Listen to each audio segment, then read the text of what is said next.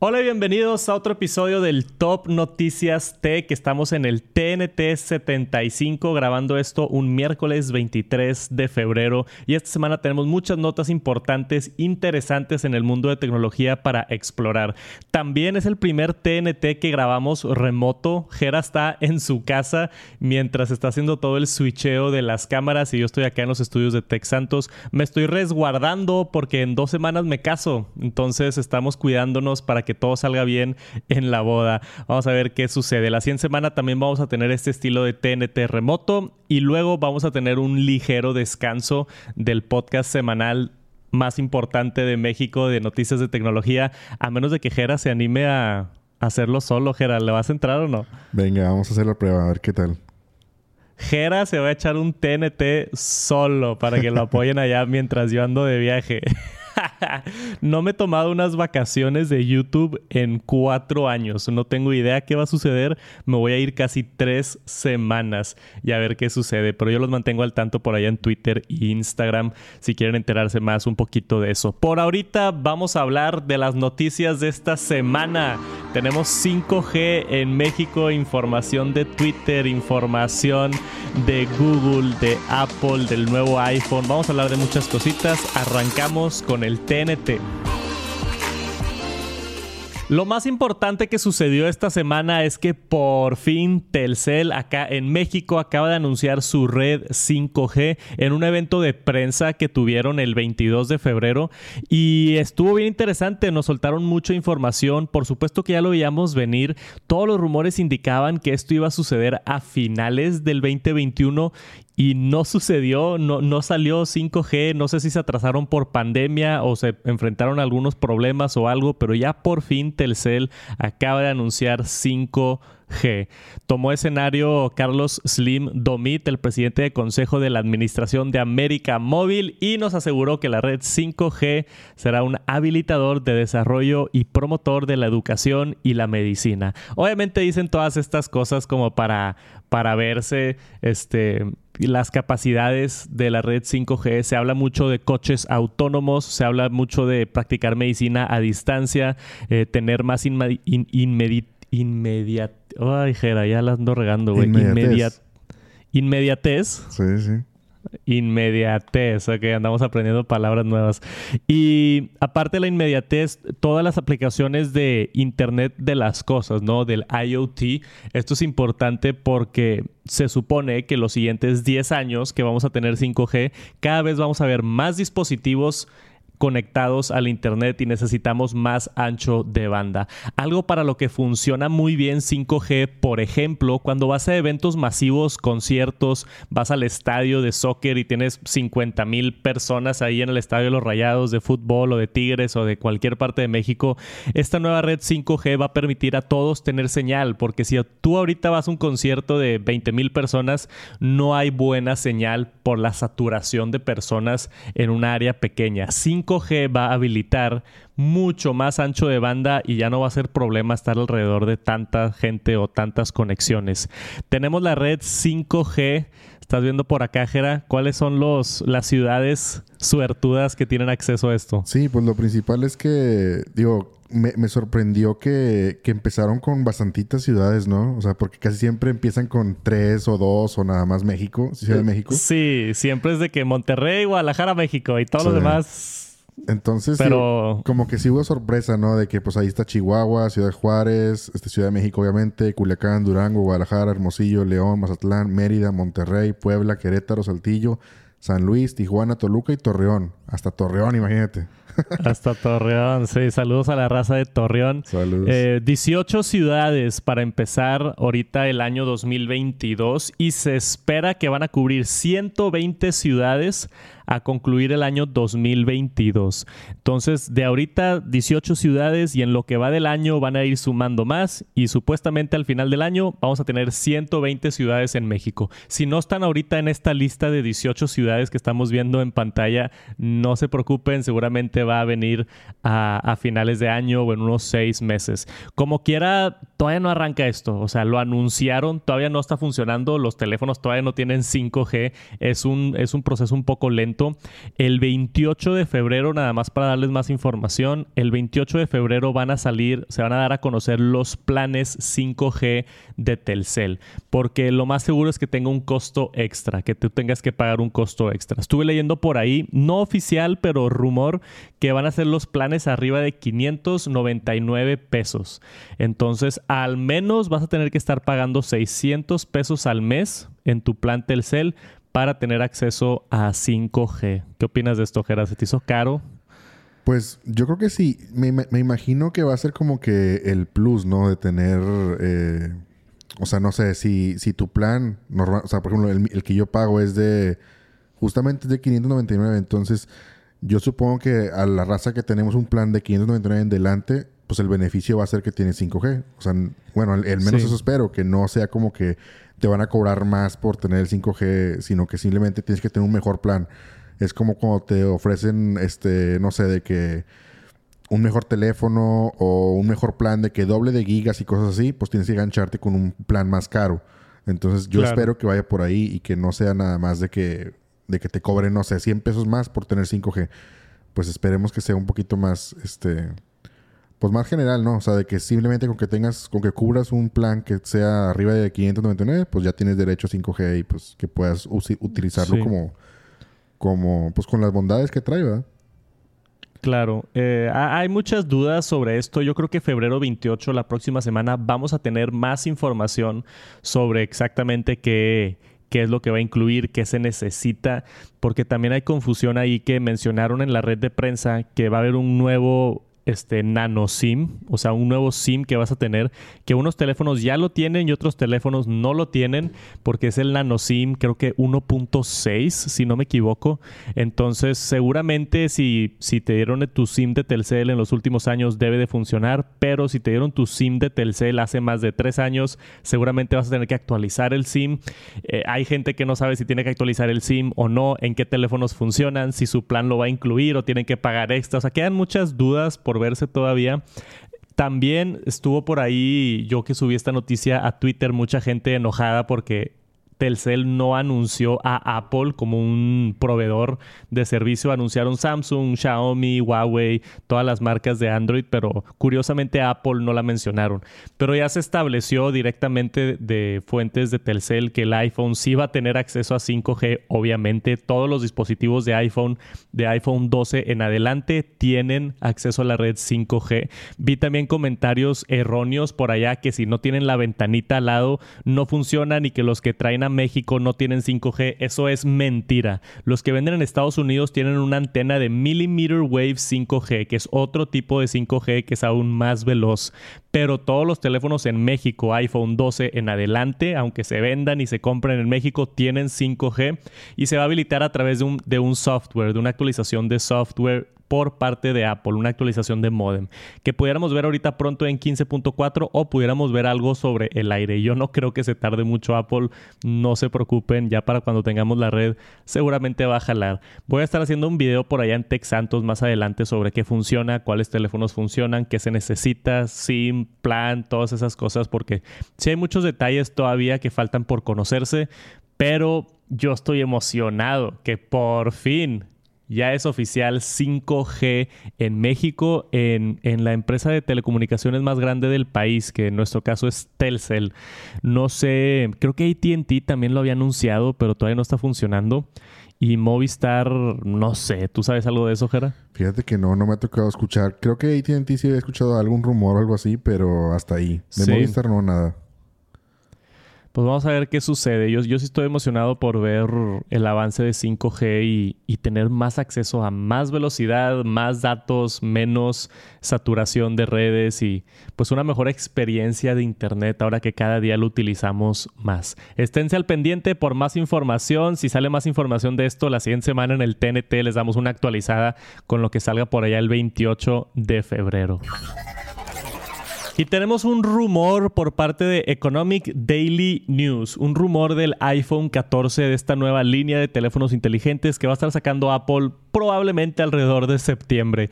Y como, como vemos, hemos visto muchos rumores de los nuevos iPhones a través de los años, pero este está interesante por una razón en específico y eso es que Apple está preparando su propio procesador de 5 5G. Entonces, eso supuestamente va a pasar en el 2023, pero por ahorita para el iPhone 14, Apple va a incluir un nuevo chip de 5G que supuestamente va a ahorrar muchísima batería por ser más eficiente. Acá este sitio de Economic Daily News reporta que TSMC, que es el que fabrica todos los procesadores de Apple o la mayoría de los procesadores de Apple, dice que esta nueva versión del procesador 5G en ambas frecuencias de sub 6 GHz, o sea, millimeter wave y 5G normal, va a utilizar mucho menos poder, haciendo todo el teléfono pues más eficiente, ¿no? En cuanto a, batería. Y esto yo me acuerdo cuando empezó a salir 5G, que lo empezamos a ver primero que nada en teléfonos Androids, chupaban batería pero duro. ¿Te acuerdas de eso, Jera? Que no duraba nada la batería si tenías 5G acá en los primeros años. Sí, sí me acuerdo de eso. De hecho, sí fue parte del, de lo que más se hablaba, ¿no? O sea, de que, oye, pues si quieres ahorrar batería, inmediatamente se activa 5G, inclusive hasta 4G, digo, hace ya años, sí. pero sí era como que tema, ¿no? De que ahorrar batería, desactiva 5G, 4G. Pero Digo, es una muy buena nota. A mí sí me, parece muy interesante porque, pues digamos, ahorita con el 13 Pro Max, por ejemplo, que es el que tenemos nosotros, o sea, la verdad es que le dura un buen la batería. Yo a veces que lo uso intensamente y me queda al final del día un 40% de batería. Cuando antes lo cargaba, pues, no sé, a las 3 de la tarde ya tienen que dar una carguita de perder un 30%. Entonces, pues no quiero saber cómo va a funcionar ahora con el 5G acá en México y, y agregándole esto de que con el nuevo chip del, del 5G ya por parte de Apple, pues que tengamos una mejor, una mejor batería, que yo creo que es, es de las partes que más gasta pues la señal de, de 4G o 5G en este caso, ¿verdad? Sí, y digo, ahorita en México no estamos utilizando 5G, entonces creo que no estamos gastando la batería como lo están haciendo en Estados Unidos, por ejemplo. Creo yo también por eso tenemos tan buena. Yo también, este teléfono, el 13 Pro Max, es la mejor batería que he tenido en cualquier teléfono en mi vida. Pero vamos a ver ya cuando esté funcionando 5G en México, a ver qué tanto impacta y qué tanto va a reducir ese impacto el iPhone 14 con, con, esto nuevo. También se espera que este mismo, este mismo le llaman el RF Transceiver Chip, también va a tener eh, soporte para Wi-Fi 6E, que es la nueva generación de Wi-Fi. Ya, ya, ya, cambiamos todos a Wi-Fi 6 o estamos en proceso y ya sacaron la nueva versión Wi-Fi 6E, que es más rápido, más eficiente, tiene más ancho de banda y, y todo está mejor de Wi-Fi 6E. Y ya sé que están bien confusos los nombres, güey. Se, se, la bañan con los nombres. No sé, no sé por qué no nomás le ponen Wi-Fi 7, ¿verdad? O el que sigue. Les encanta poner Wi-Fi 6E. Mínimo ya cambiaron a Wi-Fi 5, Wi-Fi 6. Eh, antes, bueno, o todavía se llaman Wi-Fi, como era AC, ¿no? Y, y, y N. El, y si AC no, AN y AX y todos estos, pero ya los, los han ido mejorando un poquito los nombres. Esperen nuevas frecuencias, nuevos chips de 5G y Wi-Fi en el iPhone 14 y con eso una mejor batería, supuestamente. Va a estar bien interesante. Y tenemos una nota bien interesante por parte de Google. Están pensando, están planeando, ya están por sacar este nuevo Privacy Sandbox, le están llamando, para limitar qué tanto te pueden rastrear aplicaciones en Android. Si les suena similar esto, es exactamente lo que hizo Apple hace un par de años, bueno, es como un año, año y medio, que fue lo que causó mucha controversia, que Facebook se enojó, Facebook los demandó, Facebook supuestamente perdió 10 mil millones de dólares porque Apple implementó esto y muchas otras empresas sufrieron porque Apple hace un par de años dijo, ¿sabes qué? Yo a mis clientes quiero que tengan más privacidad y no quiero que las aplicaciones los estén rastreando sin su consentimiento. O sea, no les voy a quitar la habilidad de poder rastrear si quieren, pero necesitas el consentimiento del usuario. Entonces ahora muchas veces desde iOS 14, iOS, abres tú una una aplicación y te dice, oye, ¿le quieres dar permiso a esta aplicación que te rastree? Y pues la mayoría de la gente le pica que no. Y eso ha hecho que, mucha gente pierda dinero porque las empresas ya no pueden hacer anuncios targeteados a perfiles. Y, y eso ha afectado mucho la industria. Pero para nosotros los consumidores es bueno tener la opción de tener más privacidad. Siempre es bueno. Yo siempre he dicho que Apple es pionero en esto de la privacidad que es tan importante. Y me da mucho gusto que Google esté siguiendo su sus pasos, que otras empresas estén siguiendo los pasos. Google ya anunció estos planes para hacer Android más privado y esto es un multi-year project que se llama Privacy Sandbox que van a estar implementando estos años. Entonces ya vamos a, a ver datos limitados. Así como vemos aquí en esta fotografía, vas a dejar que esta aplicación te rastree tu actividad en otras aplicaciones y otras páginas web y ya tú le puedes explicar que sí o no. Yo creo que Google era casi necesario, ¿no? Era como que si no hubieran hecho nada se hubieran visto mal.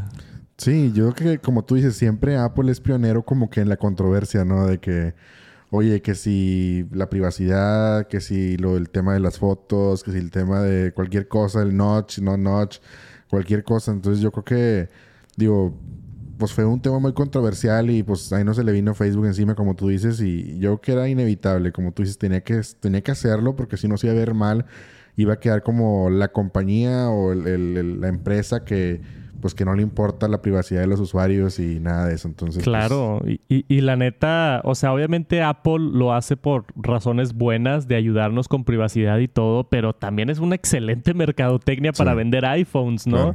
O sea, que, que, digas, oye, acá en iPhone es súper seguro tu información, no te van a rastrear, no se va a filtrar nada, y si compras un Android, pues todos te van a rastrear y nos vale madre, pues, pues se te antoja más un iPhone, ¿no? O sea, también es buena publicidad, también es buen marketing, también es buena estrategia por parte de, Apple.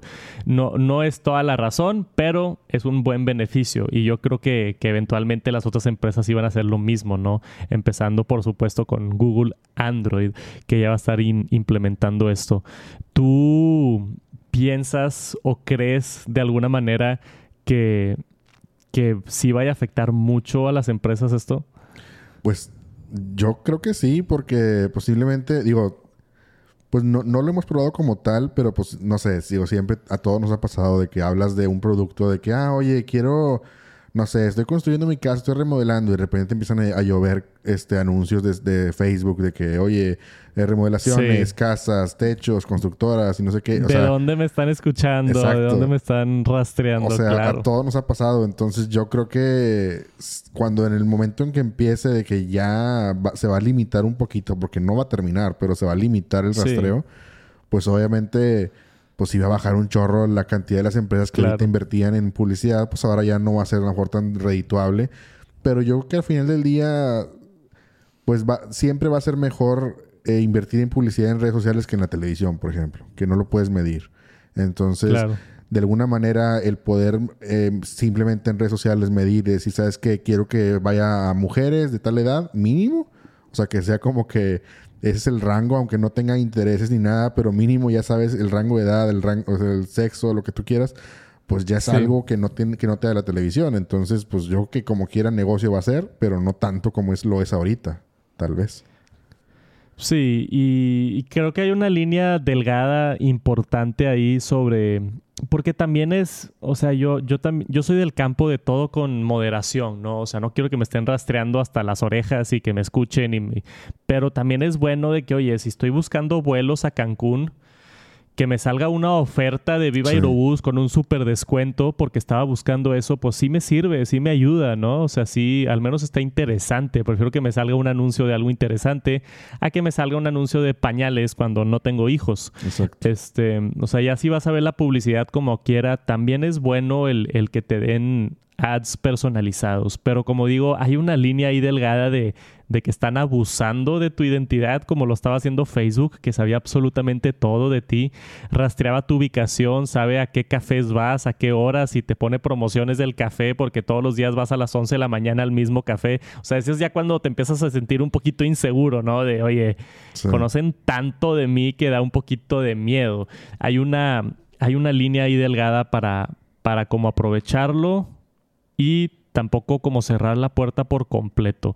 Y creo que este tipo de movidas por Google y por Apple vamos a llegar a esa media, porque hasta ahorita ha sido campo libre, ¿no? Para empresas como Facebook, estos últimos 10 años que básicamente inició todo esto del, teléfono móvil y la publicidad en redes sociales, es bien joven esta industria y hasta ahorita las empresas han estado haciendo lo que quieran, no había regulación, no había reglas y, yo creo que ya vamos a llegar a un estándar un poquito más concreto sobre lo que debe ser hacia el futuro. Si tienen Android, estos son buenas noticias. Vamos a ver actualizaciones muy pronto para, para limitar todo esto del ad tracking. Y si están en, en iPhone, pues seguramente ya lo tienen implementado desde iOS 14. Entonces estamos, estamos bien de ese lado. Tenemos una nota importante sobre OpenSea, la plataforma más grande para comprar y vender NFTs. Sufrió otro ataque, creo que hablamos de esto hace como un mes, un poquito más. Sufrieron un ataque del supuesto phishing. ¿Qué es phishing? Phishing sucede muchísimo hoy en día, ¿no? Creo que es de las formas más populares de hacer hacks, no nada más en NFTs, pero en todo tipo de cuentas. Phishing es cuando tú te auto hackeas, ¿no? Cuando alguien te dice, hey, eh, se acaba de hacer un cargo en tu tarjeta de 500 dólares. Si no fuiste tú, por favor, reclámalo. Y te asustas y dices, oye, yo no hice un pago de 500 dólares y le picas al link y te dice, perfecto, para regresarte tu dinero vamos a necesitar tu tarjeta de crédito. Entonces le das tu tarjeta de crédito y ya tú mismo le diste la información a los atacantes. Eso es lo que es phishing. Sucede muchísimo en el Internet. Llegan correos que a mí me han llegado de YouTube y de Apple justamente que, güey, hasta le ponen el logotipo de YouTube, todo el mismo formato. El correo electrónico, en vez de ser arroba youtube.com, es arroba youtube con un guión.com, ¿verdad? O sea, casi igual al punto que, que, entiendo por qué mucha gente cae en este tipo de estafas de phishing. Tengan mucho cuidado siempre que tengan que dar información se les debería de levantar una bandera. Eso es una buena práctica que yo tengo. Si alguien me está pidiendo mi tarjeta de crédito, si alguien me está pidiendo mi cuenta, si alguien me está pidiendo mi contraseña, a ver, ¿por qué te la están pidiendo? Y checar si es una fuente no, checar si es el correo electrónico correcto, ¿no? Checar si es una fuente confiable, porque no deberías estar dando información este, nunca, nunca.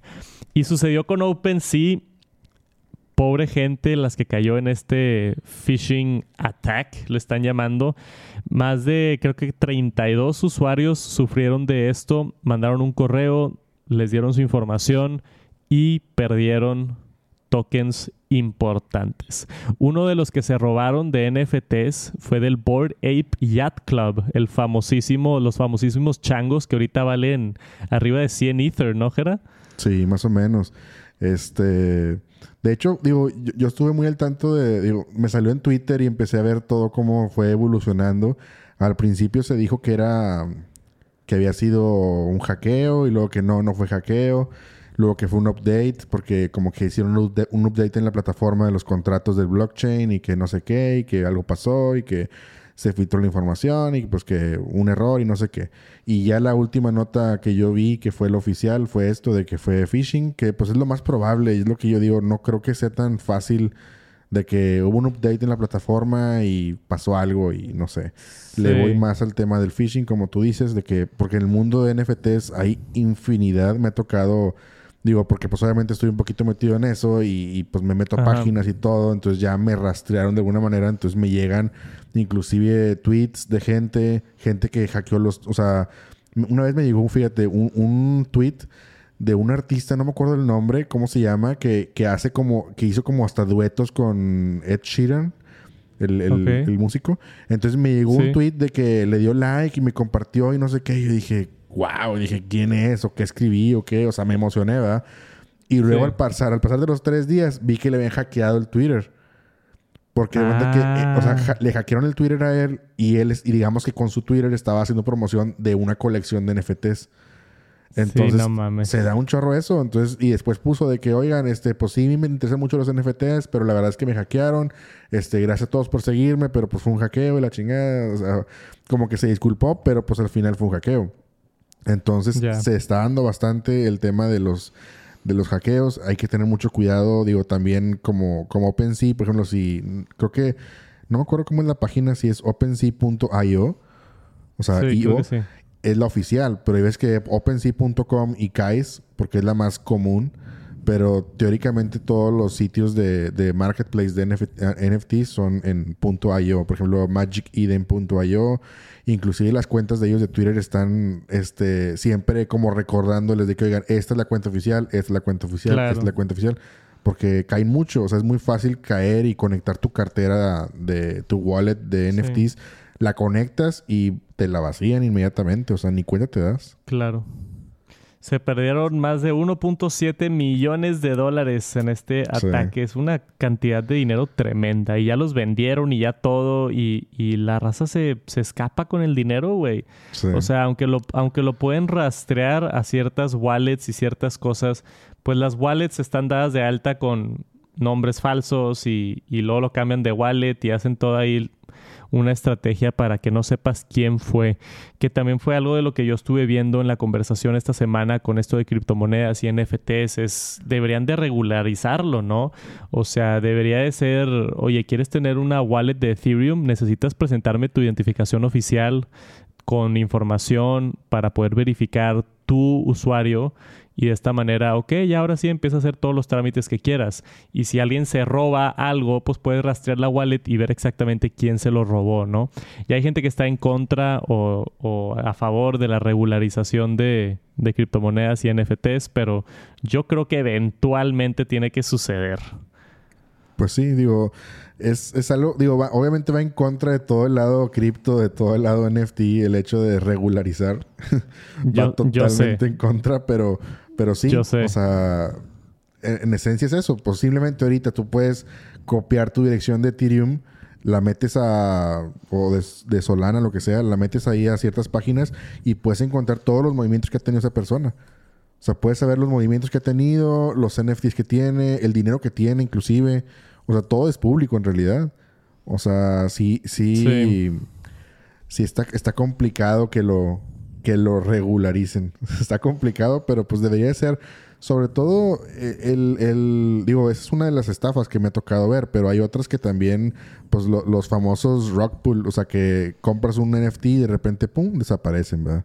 O sea, ahí también es otro tipo de estafa que, que no va con el, con la, con el con el, artículo que estamos leyendo, pero es una estafa muy común. O sea, que le apuestas un NFT y de repente los desarrolladores desaparecen y abandonan todo y se van con el dinero y ya. Y hay un rastreo de quién lo tiene, pero pues, pues ¿qué puedes hacer?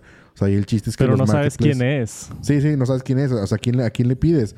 O sea, el chiste aquí es que tanto OpenSea como Magic Eden, como los marketplaces de NFTs que pidan a los desarrolladores que van a lanzar una colección, pues que les pidan identificaciones, que es lo que, es lo que quieren hacer ahorita, para que mínimo sepas cuando, o sea, cuando son estafas tan grandes, ¿no? O sea, de esta manera. Claro.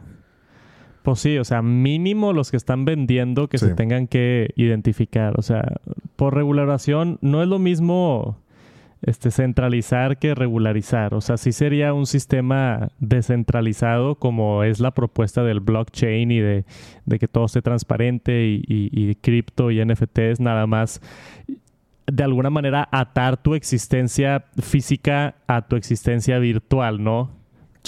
Tomar, la, tomar la responsabilidad en caso de que pues no sé, gente se robe algo. O sea, bajaría muchísimo las estafas y las cosas si hubiera menos anonimidad en el Internet. Es un tema bastante controversial, pero este, no sé, yo, yo creo que eventualmente si Bitcoin se va a hacer la moneda oficial del mundo, no puede estar así todo chilero, así de que cada quien se hace las cuentas que quiere y, y, se manda todo lo que quiere y nadie sabe quién tiene qué. O sea, está un poquito eh, desordenado en mi opinión, pero puede que esté mal.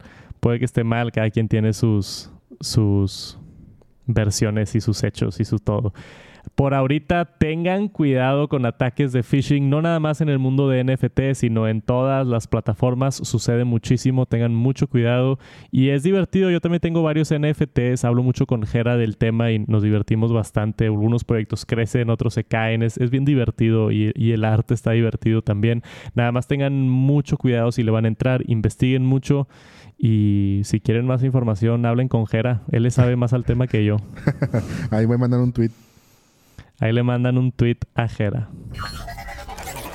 Y esta semana tuvimos un anuncio interesante por parte de Mos Moserini. ¿Cómo se llama este bro? El CEO de Instagram. Creo que sí es Moserini.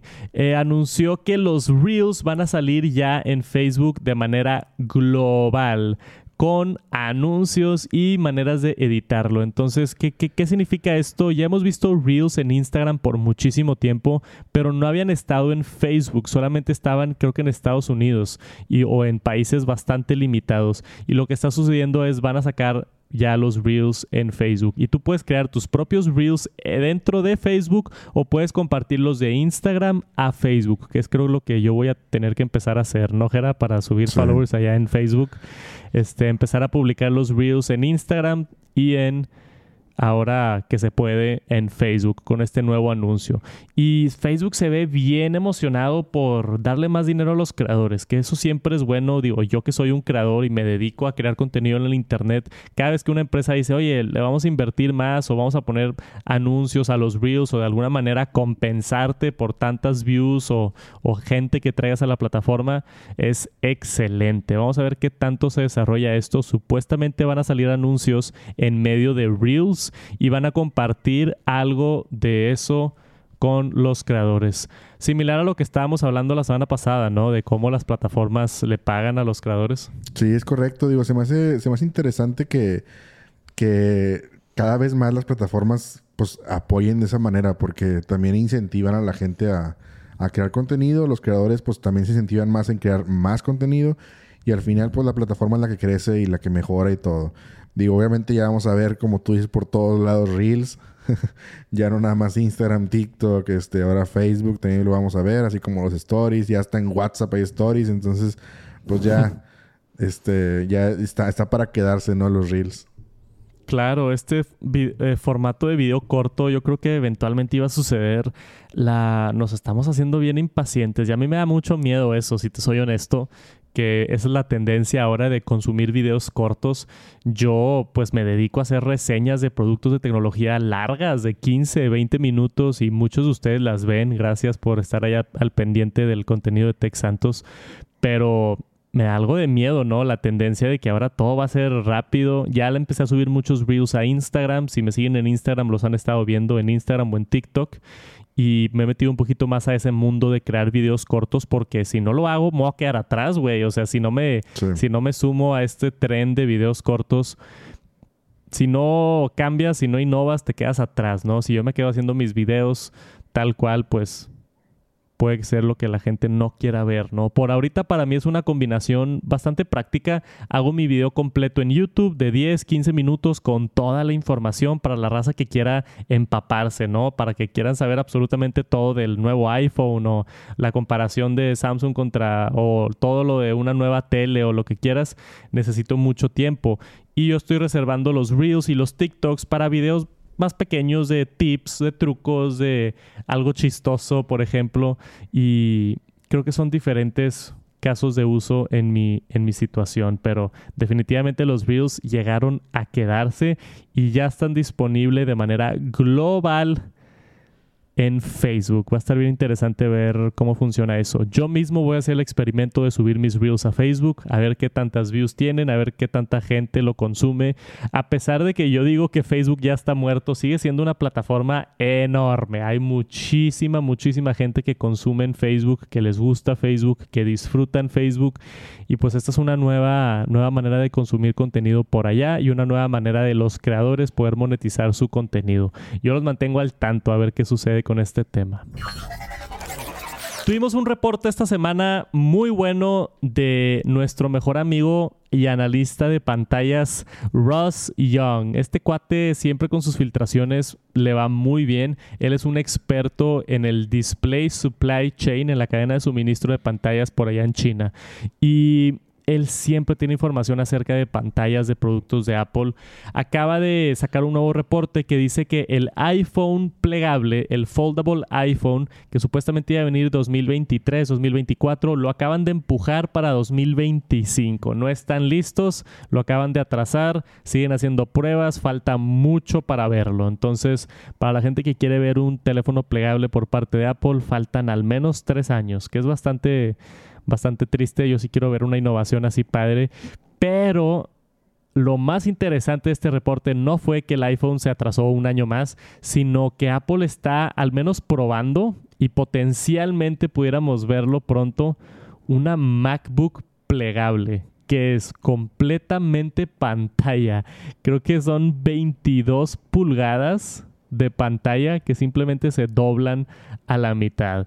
Esto está bien interesante. hay reportes de que se queda la pantalla parada y tienes un teclado virtual. Entonces tú tecleas virtual y luego lo puedes expander y, tener pues la pantalla completa básicamente como si fuera un iPad.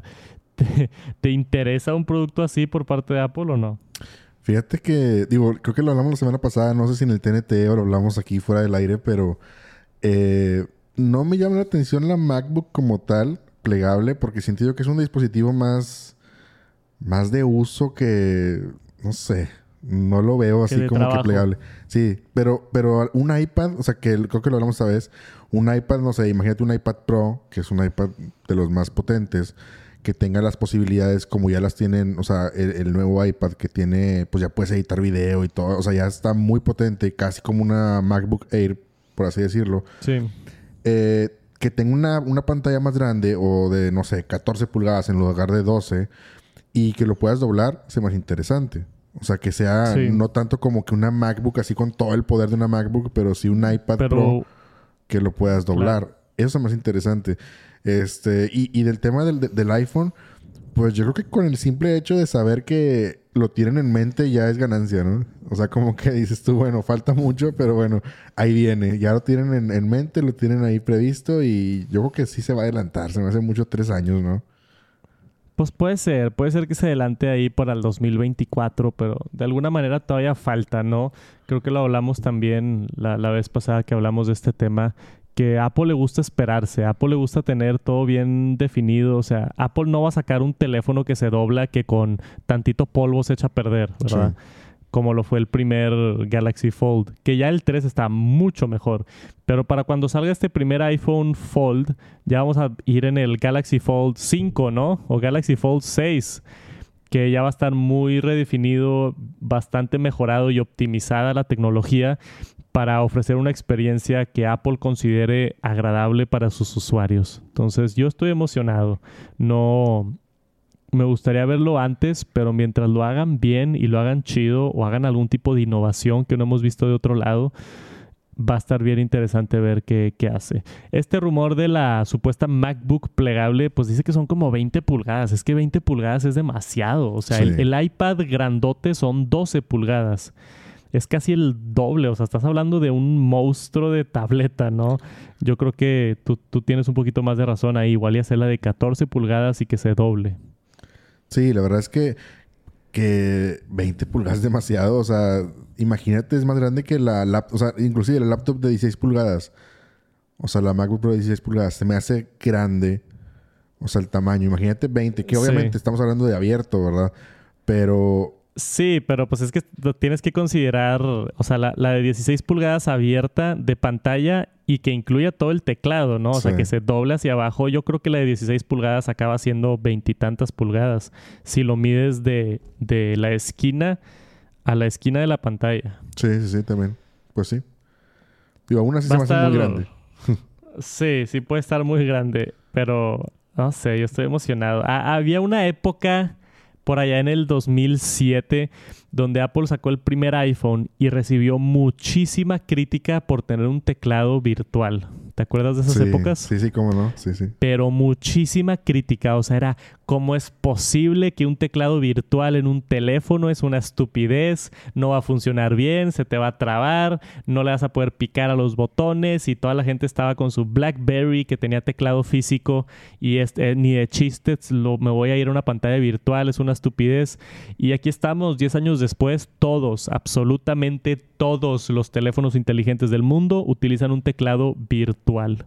Entonces, puede sonar ridículo tener un teclado virtual en una MacBook con una pantalla plegable, pero güey, no sabes, igual y en 10 años se hace el estándar y ahora todos lo empiezan a hacer y, y los teclados se hacen digitales, se hacen virtuales. Tenemos que ver qué sucede. Para mí lo importante con cosas de tecnología es mantener la mente abierta, ¿no? Analizar el pasado, ver tendencias y decir, güey, pues, pues es posible que hagan esta MacBook plegable, aunque, aunque se vea ridículo y estúpido y el mundo no esté de acuerdo con quitar el teclado físico, pudiera suceder. Sí, tiene razón. fácilmente pudiera suceder. Vamos a ver, obviamente para esto faltan dos, tres, cuatro años, falta mucho, pero siempre es interesante tener un ojo así hacia el futuro para ver qué vamos a tener en el futuro. Y después tenemos actualizaciones de Twitter. Siempre andamos viendo acá actualizaciones en el TNT de las aplicaciones que más utilizas. Sé que no todos utilizan Twitter, pero están haciendo cosas bien interesantes y para los que sí, ahí les va todo lo nuevo que tenemos con Twitter. Son cuatro cosas que han estado probando y que vamos a estar viendo muy, muy pronto. Primero que nada, y esto es algo importantísimo, al menos para mí, yo que tengo como 30 mil seguidores por ahí en Twitter, ahora vas a poder on tag de Twitter de conversaciones en las que no quieres que te mencionen. Esto me sucede mucho este, a mí, no sé si les sucede a ustedes o, son problemas de, de, tener seguidores en Twitter, pero me taguean en una conversación que no sé por qué me taguean. A veces, a veces son cosas chidas que me dicen, hey Santos, chécate esta nota y me taguean, arroba Santos, y la veo y sí me sirve y todo. Pero a veces es tipo, no sé, de esas que taguean como que a he visto que me ponen en tweets de que no sé ni qué dicen los mensajes, pero taguean de que at Neshudo, at Tech Santos, at Víctor Abarca, at Marciano Tech y taguean como que todos los creadores de tecnología. Sí. Y, y se empieza a hacer un desastre, güey, porque gente contesta y me llegan notificaciones y notificaciones. Si me pasa uno de esos, de esos threads, de la nada tengo 100 notificaciones y es de que, güey, ¿por qué? O sea, ¿por qué estoy en esta conversación, no? Entonces, justamente para eso ahora vas a poder, como dice aquí en la fotografía, dejar esa conversación. Así de fácil, nada más, oye, ya no quiero notificaciones, ya no quiero que me mencionen en esta conversación y ya no quiero que me estén tagueando en esta conversación. Porque ahorita tú le puedes dar mute a un thread, que yo lo he hecho, le puedes dar mute, pero si alguien te vuelve a taguear, vuelves a salir en esa misma conversación y a veces te llegan esas notificaciones. Entonces, esto es un paso más adelante, más importante que nada, esto de Stop Future Mentions, ¿no? Que ya no te puedan mencionar en esa conversación. Una buena funcionalidad de, Twitter. ¿Tú tienes este problema o no? Fíjate que no, no, no me ha pasado tanto, pero sí una vez ahí que me, etiquetaron hacia amigos. Este, y como tú dices, pues se, la pasan platicando y hablando de otra cosa inclusive y pues se queda ahí y te siguen llegando todo. No tanto como, como a ti, como obviamente, pero sí me pasó un par de veces. Pero sí, definitivamente entre más seguidores tengas, pues más te va a pasar. Y pues sí, sí. es un hecho. Yo sí me emocioné por esto. Y después tenemos otra nota por acá de Twitter, esta por parte de Engadget, que ahora ya van a dejar tips con Ethereum. Vimos cómo Twitter involucró a los NFTs dejándote poner tu foto de perfil como NFT y ahora ya van a poder empezar tipping con Ethereum, que es bien interesante. Ya se podía con Bitcoin y ahora están agregando Ethereum, entonces wow, a mí esto se me hace un avance bastante importante, ¿no? El poder dejar alguna propina así en Ethereum de, oye, me encanta tu contenido, ahí te va, ahí te va un punto cero un Ether o un punto un Ether, ¿no? Sí, de hecho sí, sí me ha tocado. Yo, yo lo activé de novedoso. Digo, cuando salió en Bitcoin lo, lo, activé para ver cómo funcionaba. Y sí, te sale ahí un circulito en el Twitter y tiene una... que es un icono de... ¿Cómo se llama? Como de un billete. Entonces antes pues le picabas y ya copiabas la dirección de Bitcoin y ahora le picas y copias la dirección de Bitcoin y Ethereum. Entonces, digo, está padre, es como, no sé, como antes PayPal y todo eso, pues bueno, pues ahora ya tienes ahí una opción más. Esa opción con cripto. Otra funcionalidad que se acaba de lanzar esto ya, ya está disponible para ciertas personas y lo van a estar siguiendo eh, actualizando para más personas. Esta desafortunadamente requiere una suscripción de Blue, que creo que cuesta 2 dólares al mes. Es la suscripción de Twitter de paga. Yo la tengo. Este, no está disponible en México, pero utilicé un VPN si quieren bajar un VPN, nordvpn.com diagonal Santos, me estarían apoyando muchísimo. Yo uso ese VPN para, para ver que estoy en otros países. Me puse con el VPN como si estuviera en Estados Unidos, descargué Twitter Blue, lo pagué y así es como tengo esta suscripción que la utilicé más que nada para lo de NFTs y otras cosas, pero los que tienen Twitter Blue ahora van a poder hacer pins en sus conversaciones de DM para que no se te pierdan. Un poquito de mejor organización en los mensajes directos de Twitter. Y por último, en actualizaciones de Twitter tenemos ahora una, un pequeño icono que te indica cuando una cuenta de Twitter es un robot. Te dice automatizado por y el nombre que, está controlando este Twitter. Porque hay muchos, por si no sabían, hay muchos bots que mandan tweets, ¿no? Como eso que te manda la hora o te manda el clima o, te contesta cuando le, dices algo. Muchas cosas de soporte, por ejemplo, si tú te vas a quejar de Telcel o de cualquier empresa, te contesta un robot y te dice, oye, puedes encontrar más información en esta liga, ¿no? O sea, hay muchos robots que están tuiteando y ahora va a haber una mejor manera de identificarlos. ¿Algo que quieras agregar, Jera? No, me, parece excelente que Twitter esté como pues innovando en muchas cosas. Digo, ya hemos visto últimamente muchísimas notas alrededor de Twitter y posiblemente en este TNT ya tenemos cuatro. Entonces, creo yo que, Twitter ya está dejando de ser nada más la, la, plataforma en la que escribes con X cantidad de caracteres y das tu opinión y ya. O sea, está convirtiéndose en algo más y me gusta, digo, a mí la verdad me gusta mucho usar Twitter, es un poquito más fácil para mí, me gusta estar leyendo y leer noticias que te agradan y todo. Entonces yo creo que es algo que, que pues está innovando más, atrayendo más gente, yo creo, y pues son opciones muy interesantes, creo yo. Sí, yo también últimamente me he encontrado utilizando más Twitter que Instagram. No sé por qué, pero si agarro mi teléfono y tengo que gastar 5 o 10 minutos esperando a alguien o algo, abro Twitter, me pongo a ver qué, qué, qué está sucediendo, sigo todas las cuentas de tecnología, me entero de cosas nuevas y no sé, lo disfruto más que Instagram, pero por supuesto que es de preferencias. Por ahorita, esperen muchas cosas nuevas de Twitter. Y por fin, por fin tenemos ya el exactamente cómo se va a ver PlayStation VR 2. Esto fue algo que se anunció en CES mientras estaba yo allá en Las Vegas. Se confirmó la existencia de este nuevo producto, esta segunda generación por parte de PlayStation, el de realidad virtual número 2. Tuvimos el primero allá con el PlayStation 4, creo que en el 2016, 2017, y esta es la segunda iteración que va a aprovechar todo el nuevo sistema, toda la, la poder computacional gráfico que tiene el PlayStation 5 para darnos mejor resolución, mejor experiencia, mejor traqueo de cabezas, todo va a estar mucho más chido, ¿no? Tenemos por acá un poquito de información. Primero que nada, así se ve el PlayStation VR 2 está un poquito más estilizado, un poquito más redondo, se ve un poquito más agradable en mi opinión. ¿Qué pensaste del diseño, Gera? Sí, se ve innovador. Sí, sí, me gustó. Me gustó la parte ahí de los controles y todo eso, cómo se agarra. Se ve como futurista, ¿no? Se ve más futurista inclusive que el Oculus y todos esos. Se ve este como ya más, este... No sé. Se ve más en línea con el, con el PlayStation 5, ¿no? más loco, más, más diferente. A mí me gustó bastante. Y por acá tenemos otra vista de cómo se ve por adentro. Tenemos un ajuste en la parte de atrás para amarrar tu cabeza y los controles, si le damos un poquito de zoom aquí, podemos ver que es básicamente un control de PlayStation separado. Tenemos X y círculo del lado derecho con un joystick y algún botón adicional y el botón de PlayStation. Y del botón del lado izquierdo tenemos un triángulo y un cuadro y el joystick. No sé si el PlayStation sea un botón porque está de los dos lados, pero ya veremos más adelante. Y esto pues por supuesto que va a venir con nuevas, nuevas, ¿cómo se llama? Especificaciones también, porque aunque no tenemos toda la información, se supone que va a tener eye tracking por primera vez, o sea, va a rastrear tus ojos a dónde están volteando, va a tener 90 o 120 Hz de frame rate para que se sienta todo mucho más fluido, va a tener algo que se llama foveated rendering, que no estoy seguro qué es eso. Jera, ¿tú sabes qué es eso? No, ni idea, no lo había escuchado.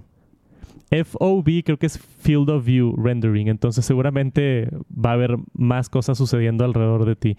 Y 110 grados de, de, Field of View y se va a conectar con PlayStation 5 con un cable singular de USB tipo C. Entonces, no estás completamente inalámbrico, sí va a estar enchufado de alguna manera, pero solamente con un solo cable.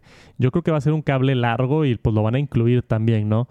No sé a dónde se conecte exactamente, pero se ve interesante esto, Jera, se me antoja mucho. Eh, la versión pasada costó entre 400, 500 dólares y seguramente puede llegar más o menos al mismo precio. Por supuesto que necesitas un PlayStation 5 para que funcione. Esto no funciona por sí solo.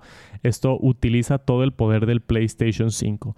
Que sí está un poquito latoso que lo tienes que conectar con un cable, pero a comparación del Oculus Quest, por ejemplo, que no tiene cables y es inalámbrico, pues no puedes comparar el poder de un PlayStation 5 con el Oculus Quest. O sea, esto, el PlayStation 5 está hecho para gaming en 8K y 4K 120 Hz y, y el, el Oculus Quest no está ni cerquita. Esto va a ser mucho más calidad y pues espero yo con mejores juegos, a ver qué pasa, a ver qué sucede con los desarrolladores de PlayStation, a ver si nos traen unas buenas experiencias para esta nueva versión de realidad virtual. ¿Estás emocionado o no? Sí, fíjate que nunca, no, he tenido la experiencia de, ponerme unos lentes y, o sea, lo que es el, el VR, pero me llamó la atención del Play. O sea, como tú dices, o sea, a diferencia del, otro que pues no lo conectas a nada físicamente, pues acá el, hecho de tenerle conectado por cable, pues sí te da, como tú dices, todo el poder. Y me llama la atención cómo pueda verse. O sea, sí, sí, me, sí me atrajo definitivamente. Y vamos a ver el costo, ¿verdad? Que es lo que puede frenarnos un poquito, pero definitivamente visualmente se ve muy chido y me llama la atención. Digo, yo que no he tenido ninguna experiencia con ese tema, me, atrae el hecho de probarlo, la verdad. Vamos a ver si lo logro conseguir para hacerle un review y todo. Eh, no tenemos fecha de lanzamiento aún. No sabemos cuándo va a salir esto. Supuestamente sale en 2022, entonces yo lo esperaría a, a, finales del año. Pero todavía no tenemos precio, todavía no tenemos fecha de lanzamiento. Supuestamente van a compartir más información pronto. Pero por ahorita yo ya me emocioné, que ya lo tenemos confirmado, ya tenemos el diseño, ya nos mostraron algo de las especificaciones y falta poco para tenerlo. El PlayStation VR 2, yo los mantengo al tanto. Y esta es una nota rápida para acabar, no sé si vieron esto. Kanye West, que ahora se llama Ye, se cambió su nombre legalmente, este, acaba de sacar su nuevo álbum, Donda 2, y no está disponible en Spotify, no está disponible en YouTube, no está disponible en Apple Music, no está disponible en Amazon Music, solamente está disponible en su propia plataforma que es este dispositivo físico que tenemos aquí en pantalla y es la única manera de escuchar su álbum. Esto es STEM Player. Si no vieron esta nota, no me acuerdo si hablamos de esto en el TNT o no. ¿Tú te acuerdas de haber hablado de esto, Gerardo? No, fíjate que no, no. Creo que no tocamos el tema del STEM. Esto es un servicio de, no es de suscripción, tú compras este dispositivo y tienes ciertas canciones y lo que hace STEM, o sea, un STEM en música es básicamente, eh, un STEM es la batería, otro STEM es la guitarra, otro STEM es el piano, otro STEM es las voces, por ejemplo, o los efectos especiales o así. Entonces tú puedes apagar y prender ciertas cosas. Tú, tú puedes escuchar una canción y decir, ¿sabes qué? No quiero los tambores y, se sigue escuchando toda la canción, o no quiero la voz, o no quiero la guitarra. Entonces tú puedes prender y apagar los stems, que sí está bastante innovador, está diferente por parte de Kanye West, pero sacó esto, si no me equivoco, el año pasado y ahora está utilizando su propia popularidad para decir, ¿sabes qué? ¿Quieres escuchar mi nuevo álbum? Tiene que ser en mi plataforma porque no va a estar en ningún otro lado. Y también habla de su plataforma, mucho de su campaña, atraer gente a su plataforma, es que él le paga más a los artistas de lo que le pagan en Spotify o en Apple Music o en otros. Y pues eso también es un punto interesante por parte de Kanye West. No sé si tengamos algún fan de Kanye West por allá en, en, en la audiencia del Top Noticias Tech, pero yo no compraría esto, ¿tú, Gera? No, tampoco, la verdad. O sea, como que se me hace muy limitado. Digo, no sé, como que. No, no. O sea, digo, como que es.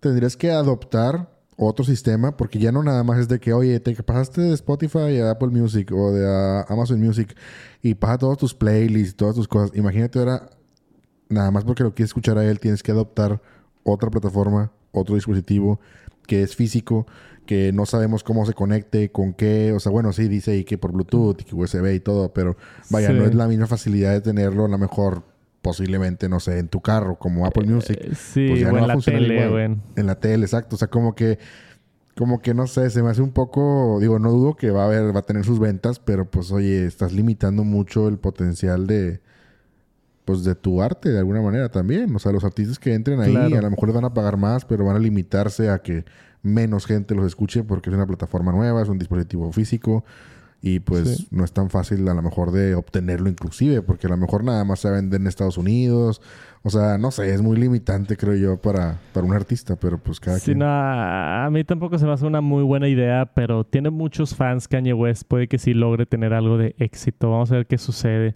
Yo he, he mencionado ya varias veces en Tech Santos y acá en el TNT que yo utilizo Apple Music y una de las razones por las que utilizo Apple Music no, digo, sí, se conecta con mis HomePods y, y, todo, pero Apple Music le paga aproximadamente cuatro veces más al artista por escuchada que Spotify.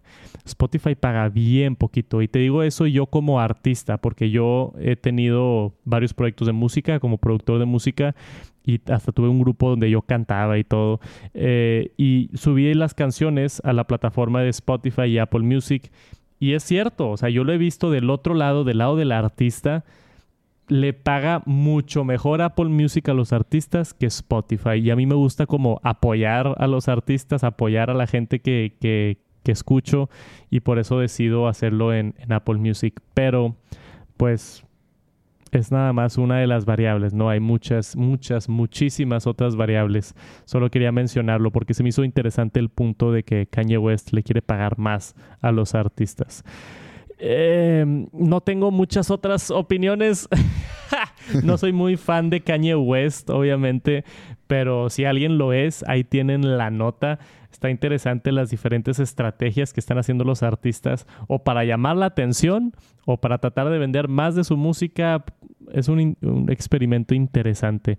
Si tenemos alguna actualización, yo, yo los mantengo al tanto por acá porque me da curiosidad, güey. Me da curiosidad ver si le va bien o no a este lanzamiento de su nuevo álbum, Donda 2.